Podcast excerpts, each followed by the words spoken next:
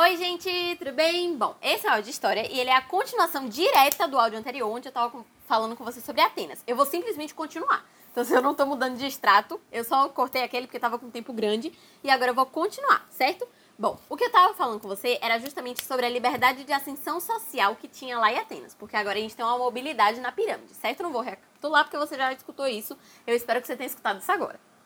Enfim, essa liberdade de extensão social acabou atraindo muitos estrangeiros. Por quê? Todo mundo quer ser livre, né? Todo mundo quer poder fazer seu próprio destino, poder controlar sua vida, ter liberdade religiosa, porque Atenas não tinha uma religião muito rígida, ter liberdade de pensamento, poder se expressar, poder ter acesso à intelectualidade, já que lá em Atenas todo mundo, inclusive os escravos, podiam ter acesso à intelectualidade, a estudo, enfim.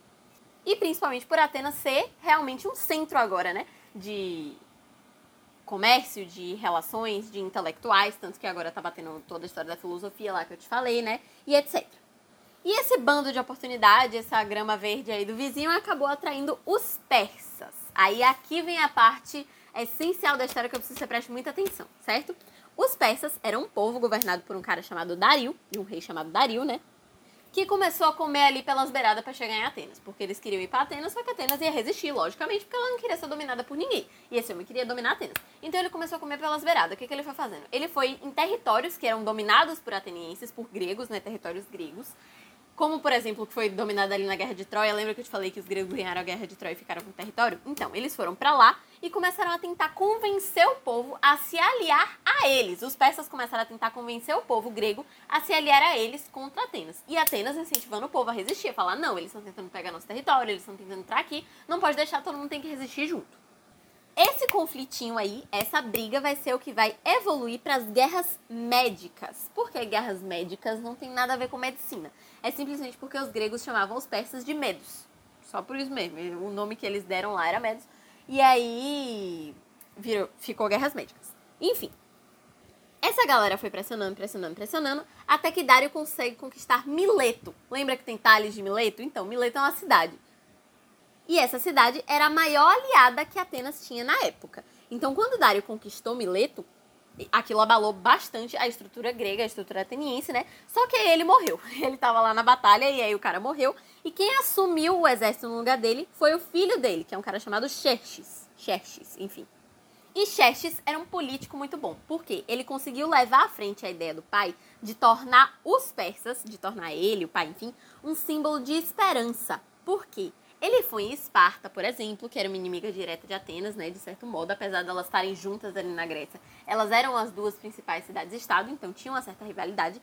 E ele, ele começou a fazer os espartanos enxergarem os persas como uma esperança, como a possibilidade de outros prosperarem acima de Atenas. Já que Atenas estava tão bem, a galera estava com inveja, ele começou a ser uma possibilidade de diminuir um pouquinho esse poderio de Atenas. E isso fez com que as cidades começassem a se desunir que as cidades gregas começassem a se segregar, de certa forma. Até que chegou um general espartano, um líder lá de Esparta, chamado Leônidas, que foi contra essa história. Ele falou assim: não, isso não está certo, eles estão indo contra o povo grego e nós somos gregos. Ok, que nós somos espartanos, mas acima de tudo nós somos gregos, né? A gente é parte de uma cidade-estado, mas essa cidade-estado é parte de um conglomerado maior, que é a Grécia. E a gente não pode se virar contra grego, não tem isso, esse povo tá enrolando a gente, vamos contra isso. E aí o que, que ele falou? Ele mandou todos os espartanos, ele convenceu todos os espartanos a se aliarem a uma liga, que era a Liga de Delos. Pelo amor de Deus, guarde essa informação. Isso aqui vai cair na sua prova, eu tenho certeza. A Liga de Delos era uma aliança militar de Atenas contra os persas. Então era uma aliança que Atenas estava formando para poder defender a Grécia e, logicamente, Atenas, né, contra os persas que estavam tentando dominar a região. Esse moço aqui, o Leônidas, ele morreu. Mas ele morreu por quê?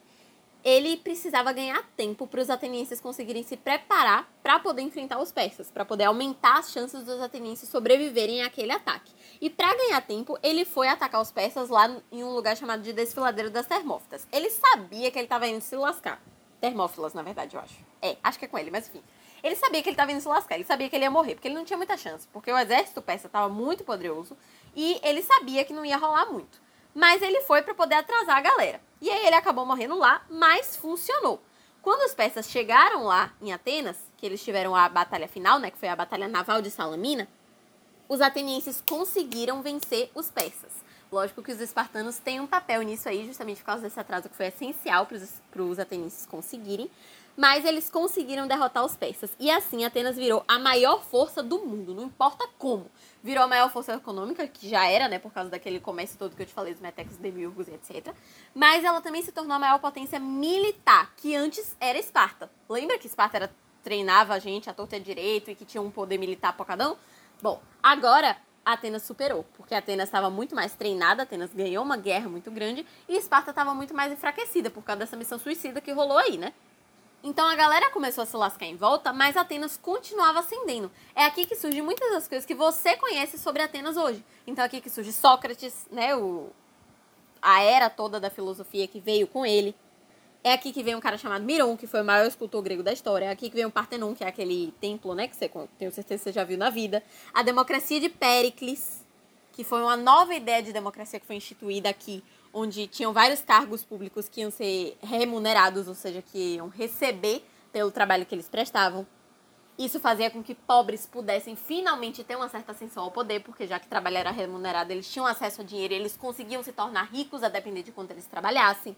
Então tudo isso começou a mudar muito a realidade de Atenas. Começou a instalar uma democracia mais aproximada com a democracia real, começou a desenvolver as artes, a filosofia, etc. E aqui vem um período que a gente chama de paz de Calhas. O que seria a paz de Calhas? Esse período de prosperidade extrema. Tá tudo bem, tá tudo lindo, tá tudo maravilhoso, tá tudo dando certo pra gente, até a Guerra do Peloponeso a Guerra do Peloponeso, é justamente onde eu vou fechar esse assunto, que é o que eu vou falar com você no próximo áudio. Eu vou cortar isso aqui só para poder dividir as duas certinho, tá certo?